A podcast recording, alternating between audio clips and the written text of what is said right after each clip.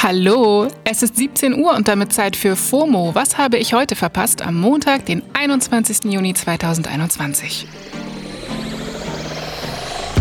Mein Name ist Jasmin Polat und diese Woche führe ich euch hier auf Spotify als eine Art Museumsguide durch das riesige Kunstwerk, an dem wir alle ständig mitarbeiten, das Internet. Heute geht es um heiße Witze, Kunstpetitionen für Superreiche und gebremste Snapchat-Filter. Das ist die altbekannte Werbetrommel. Jetzt kommt eine kurze Unterbrechung. Hey Hakan, wie stellst du dir eigentlich deine Rente so vor? Oh, also erstmal gottlos ausschlafen, dann Cappuccino machen an der Siebträgermaschine, mit dem Cappuccino dann zum Fenster, Fenster aufmachen, in den Garten gucken, Kaffee genießen beim Ausblick auf die reifen Tomaten, dann mache ich einen Spaziergang durch meinen Garten, guck so, wie alles schön gereift ist, dann gehe ich in den Jacuzzi, mache mir schönen Champagner auf. Ja, also irgendwie so. Boah, das klingt auf jeden Fall traumhaft. Aber Jacuzzi, Champagner, wie willst du dir das alles leisten können? Äh. Tatsächlich ist in jüngeren Generationen jetzt schon klar, dass die staatliche Rente für sie nicht reichen wird. Aber ich zum Beispiel weiß auch gar nicht so richtig, was ich jetzt schon tun könnte, um für mein Alter vorzusorgen. Dafür gibt's natürlich Unterstützung. Unser Werbepartner Clark hilft euch, mehr aus eurer Rente rauszuholen. Die bieten unverbindliche Vergleiche verschiedener Altersvorsorgen an und gestalten euch ein persönliches Angebot, das genau zu euren Bedürfnissen passt. Außerdem könnt ihr mit Clark auch alle eure Versicherungen managen. Also ihr könnt die Versicherungen, die ihr schon habt, da hochladen und somit den Überblick bewahren. Wenn ihr euch jetzt anmeldet und zwei Versicherungen hochladet, also zum Beispiel eure Hausrat- und eure Fahrradversicherung, dann bekommt ihr einen 30 Euro Shopping-Gutschein geschenkt. Euer Code für den Gutschein ist FOMO24. FOMO natürlich groß geschrieben. Den Link findet ihr auch in den Show Notes. So, und ich gehe jetzt mal meinen Jacuzzi planen. Werbung Ende. Die Woche geht ganz besonders los. Heute ist der Tag der Tage quasi. Wir haben heute nämlich den World Music Day, World Yoga Day. Es ist Tag des Schlafes in Deutschland und National Selfie Day in den USA. Wie soll man das denn alles gebührend feiern, sag mal? Im herabschauenden Hund ein Selfie machen und dann schlafen gehen? Könnt ihr selbst entscheiden. Ich bin nur hier, um zu berichten. Viel wichtiger, gestern war World Refugee Day, also der Weltgeflüchtetentag, und in meiner Timeline gab es auch viele deutsche KünstlerInnen, die ein T-Shirt mit dem Hashtag With Refugees getragen haben, als Zeichen für die UNO-Flüchtlingshilfe. Heute ist außerdem offizieller Sommeranfang. Ja!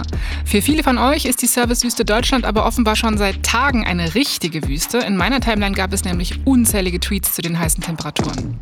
Die Sonne knallt, die Luft ist schwül und ihr seid brav am Handy.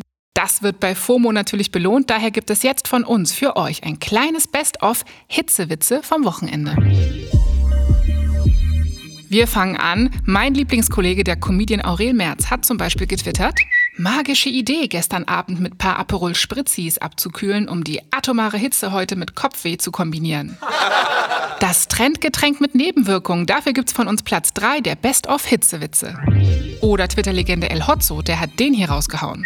Sommer in Deutschland sind entweder 13 Grad Nieselregen oder als ob man sein Gesicht in kochendes Nudelwasser drücken würde. Es gibt nichts dazwischen. Funny cause it's true. Der kommt auf Platz 2. Herzlichen Glückwunsch.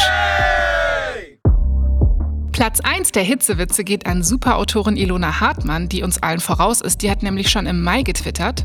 Hab heute paar Sonnenbrände von einem Kaliber gesehen, wo ich empfehlen würde, die neue Person, die sich da herausschält, gegebenenfalls nochmal zu impfen. Aktuelles Zeitgeschehen gepaart mit einer eindringlichen Mahnung, Sonnenschutz zu benutzen. Ein klassischer Hartmann und verdienter erster Platz.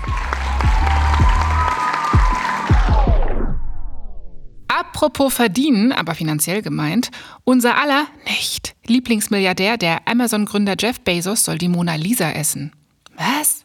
Amazon essen Gemälde auf? Ich erklär's euch.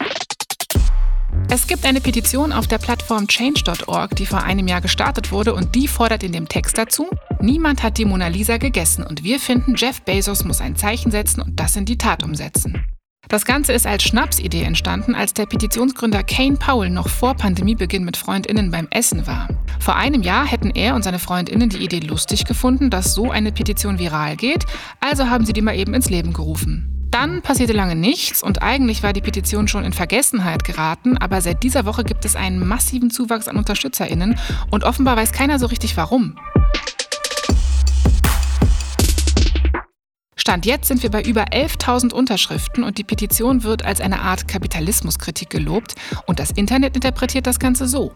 Im Endeffekt will der Initiator damit sagen, wie absurd es ist, dass Menschen so viel Geld wie beispielsweise Jeff Bezos besitzen.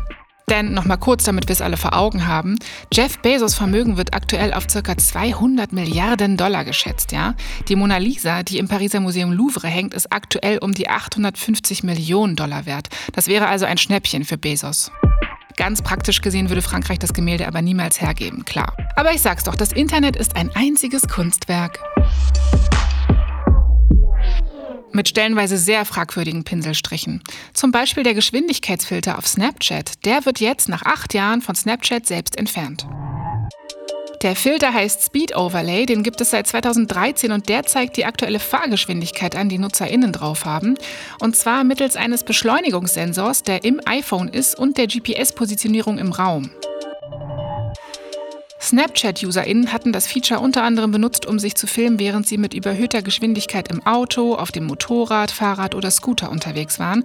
Tja, und dabei soll es scheinbar vor allem in den USA immer wieder zu schweren Unfällen gekommen sein. Schon seit Jahren wurde der Filter kritisiert von AktivistInnen, Familien und AnwältInnen von Teenagern, die in Autounfälle verwickelt waren. Der Filter wurde dann vor einiger Zeit zu einem offenbar weniger prominenten Sticker umgewandelt, in dem Snapchat außerdem die Warnung Don't Snap and Drive eingefügt hat. Ja, und jetzt wurde von der Snapchat-Sprecherin angekündigt, dass der Filter gelöscht wird, allerdings nicht als Reaktion auf die jahrelange Kritik, sondern weil er, wie sie sagt, kaum von den Snapchattern verwendet werde. Bis der Filtersticker vollkommen aus der App verschwindet, wird es wohl noch kurz dauern. Snapchat hat aber offenbar schon damit angefangen. Bei einigen UserInnen ist er nämlich nicht mehr verfügbar. Also, Fuß vom Gas, auch so generell im Leben und im Internet. Zum Schluss ein kurzer Hinweis. Die Podcast-Landschaft soll noch diverser werden, deswegen startet heute die dritte Runde von Sound Up auf Spotify. Ab sofort bis zum 19. Juli können sich Interessierte aus der BIPOC und postmigrantischen Community mit ihrer Podcast-Idee für die Workshops bewerben. Ihr braucht keine Vorkenntnisse, mehr dazu verlinken wir euch in den Show Notes.